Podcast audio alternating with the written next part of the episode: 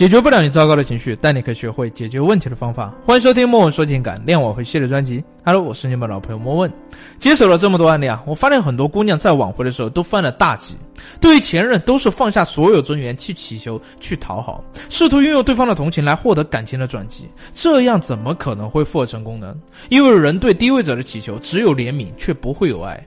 复合挽回从来都不是让你卑微的乞求跟讨好。只有自己掌握了主导权，对方才会重视你。自古以来啊，从来都是强者吸引强者，只有自我优秀了，才能够吸引别人。在爱情中也是，只有势均力敌才会过得长久。如果一开始你们就把彼此分为了高低位，可以说这是一种在感情中自下而上的乞讨方式。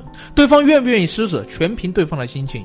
如果你也正遭遇这样的情况，挽回也并非不可。跟着我做以下几点，保他回心转意。第一个，情感抽离。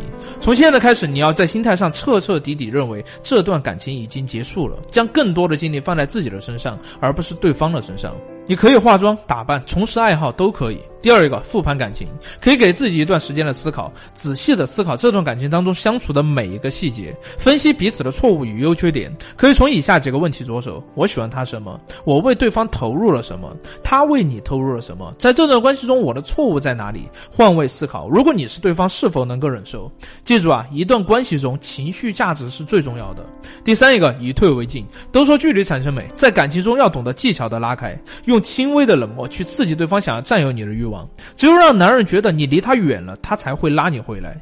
其实谈恋爱吧，就是互相驯化的过程，只有打一棒子，给个甜籽儿，才能让他对你更加的珍惜。